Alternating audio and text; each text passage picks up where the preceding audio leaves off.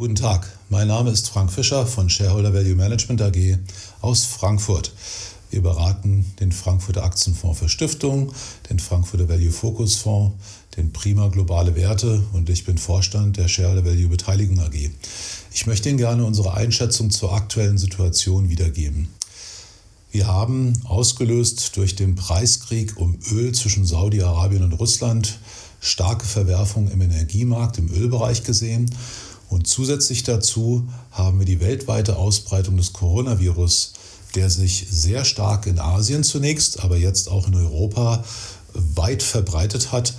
Das hat dazu geführt, dass wir massive Einbrüche an den Aktienmärkten hatten und wir konnten das mit unserem Mr. Market Cockpit messen, dass wir nicht nur Angst, sondern echte Panik und damit Kapitulation im Markt hatten.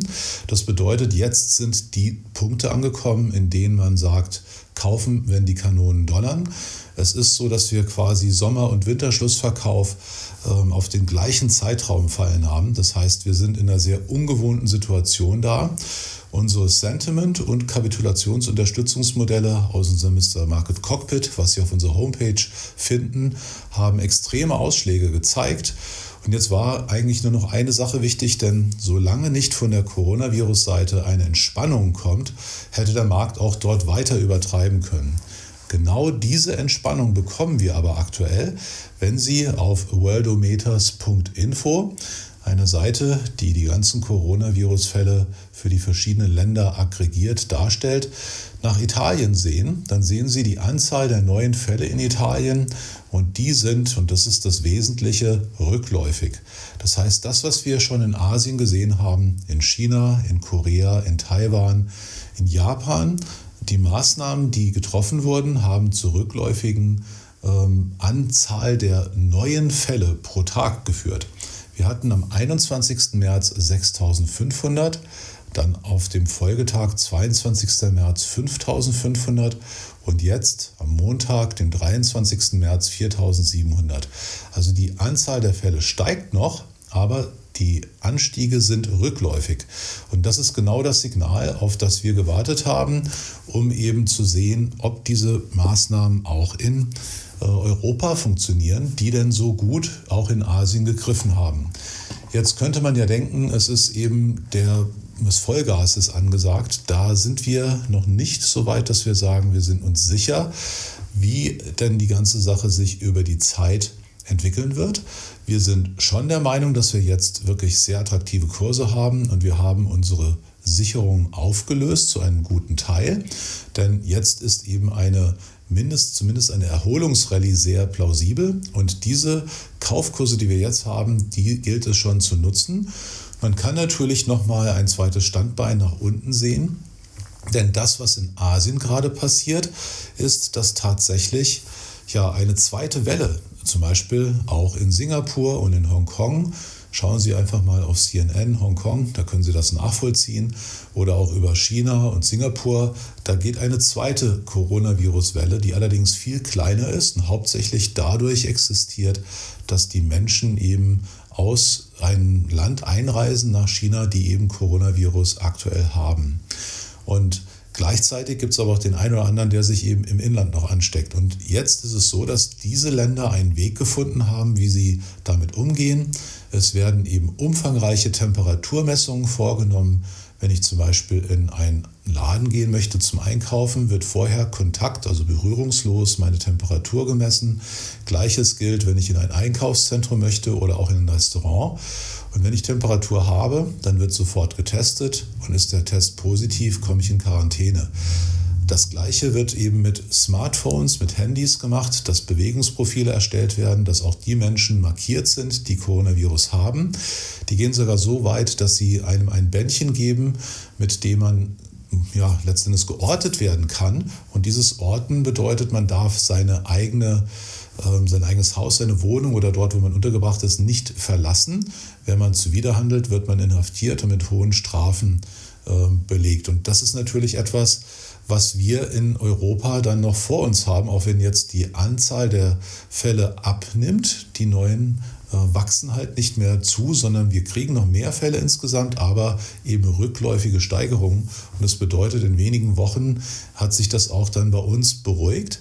Das ist eine sehr gute Nachricht. Ich denke, dass es auch für Deutschland schon gilt. Dort ist eben aufgrund der Tatsache, dass wir am Wochenende nicht alle Bundesländer und äh, entsprechende Institutionen sind übers Wochenende auf, testen und können melden. Deswegen waren die Zahlen am Montag bei uns noch etwas höher. Wenn man das über die drei Tage glättet, sind auch wir auf einem guten Weg. Dementsprechend gehe ich davon aus, auch in der Schweiz gilt das, dass wir es in Europa den Griff kriegen, dieselben Maßnahmen greifen. Stellt sich nur die Frage, sind wir bereit, ähnliche Dinge, wenn wir das dann wieder am Aufflammen haben, dass eben die zweite Welle bei uns kommt, zu erdulden. Und ich würde das sehr stark unterstützen, denn nur so führt es in die Normalität zurück. Ich würde daher unsere Politiker dringend bitten, auch solche Maßnahmen bei uns nicht nur zu durchdenken, sondern umzusetzen und vorzubereiten, damit einfach dieses Aufflammen, was so wirtschaftlich dramatischen Schaden hinterlassen kann, wenn es langfristig so bleibt, unterbunden wird. Wir gehen davon aus, dass die Politiker lernfähig sind. Wir sehen das auch bei dem Lockdown, den wir gerade haben. Und dementsprechend glauben wir, dass jetzt die ersten Punkte gekommen sind, in denen man schon mal wieder Fahrt aufnehmen kann und wo man die Ausverkaufspreise nutzen sollte. Nichtsdestotrotz müssen wir das verfolgen. Schafft unsere Politik das? Sind wir als demokratisches Land ähnlich bereit, auch Opfer zu bringen, auch in der Privatsphäre Einschnitte zu erdulden, damit bei uns das Leben weitergeht. Ich glaube, jeder vernünftige Mensch würde das bejahen und dementsprechend glauben wir, dass wir auch nicht mehr allzu viel an Verwerfungen erleben, denn wir haben eine, nicht nur eine Bazooka vor uns, die Zentralbank und die Fiskalpolitik schießen aus allen Rohren. Das ist eine ganze Armee, ähm, die dort unterwegs ist. Ich habe gerade den Kommentar eines englischen Analysten gelesen, ähm, zu dem, was dort passiert. Er hat das als Blitzkrieg bezeichnet, ähm, hat bei uns ja nicht so einen guten Beigeschmack, aber so kann man das auch bezeichnen. Das heißt, so umfangreich wie jetzt Geld gedruckt wird und wie eben monetär und fiskal unterstützt wird, das hatten wir noch nicht mal zu der Zeit der Global Financial Crisis 2008, 2009. Das sollte unglaubliche Kräfte freisetzen und auch wirklich die Hilfen bringen. Und dementsprechend kann es gut sein, dass wir gar nicht mehr tiefer gehen an den Märkten und es es wäre schade, wenn man diese einmalige Gelegenheit verpasst. Wenn man sich noch ein bisschen Pulver trocken hält oder vielleicht auch noch mal in den nächsten Verfall hinein schrittchenweise, wenn er denn noch mal kommen sollte, die Position ergänzt, dann denke ich, ist es ideal gemacht. Und wir selektieren nach wie vor natürlich Firmen, die am besten Eigentümer geführt oder Familien geführt sind oder mit tollen Anreizsystemen ausgestattet sind, mit strukturellen Wettbewerbsvorteil und achten natürlich immer darauf, dass wir das Ganze mit Sicherheitsmarge machen. Und eins kann ich Ihnen sagen, Sicherheitsmarge gibt es unter der Voraussetzung, dass wir das in den Griff kriegen und auch die Medikamenten. Es gibt über 80 verschiedene Projekte, die dort entwickelt werden. Ähm, ich kann mir vorstellen, dass wir in Richtung Ende zweites Halbjahr Medikamente haben oder auch Impfstoffe. Und dementsprechend der Mensch mit seiner Kreativität das Ganze in den Griff kriegt und wir das eben nicht als eine permanente Bedrohung erleben, wo eben nichts mehr geht, sondern wo wir von ausgehen können, dass wir eine Normalisierung durchlaufen und dass das Thema Whatever it takes, was eben von allen Notenbanken und auch von den Politikern uns gerade geboten wird, das wird den Aktien helfen und natürlich wird das nach dem deflationären Schub auch zu einer inflationären Schub führen. Deswegen haben wir jetzt auch eine Position von 5% von Gold im Frankfurter Aktienfonds für Stiftungen und von 6% im Frankfurter Stiftungsfonds aufgebaut, denn wir glauben, dass das etwas ist, was eben stark inflationär sein kann. Und Realwerte sind in diesem Umfeld natürlich sehr gut. Also nicht vergessen, Distanzierung hat in Asien sehr gut funktioniert, greift jetzt bei uns ein bisschen hinter der Kurve, wie man so schön sagt, ist eben Amerika, weil die diese Distanzierung erst sehr spät angefangen haben. Bei denen können die Fallzahlen nochmal hochgehen. Bei uns haben wir den Höhepunkt überschritten. Wir haben die Notenbankliquidität, die enormen Konjunkturpakete und wir haben günstige Kurse.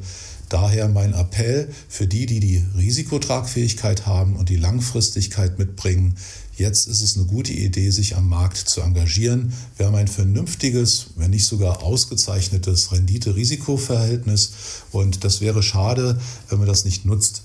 Und ich denke, dass bei all dem menschlichen Leid und der Trauer, die wir natürlich auch hier durchleben, in vielen Familien wird die Coronavirus-Krise tatsächlich auch Opfer fordern.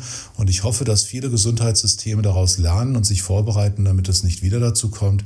Und dass wir in der Solidarität die Hilfe zum Beispiel, wo eben jetzt 1000 entsprechend Intensivbetten aus China nach Italien ging, dass das eben dazu führt, dass es insgesamt für uns auch verkraftbar ist als Menschen.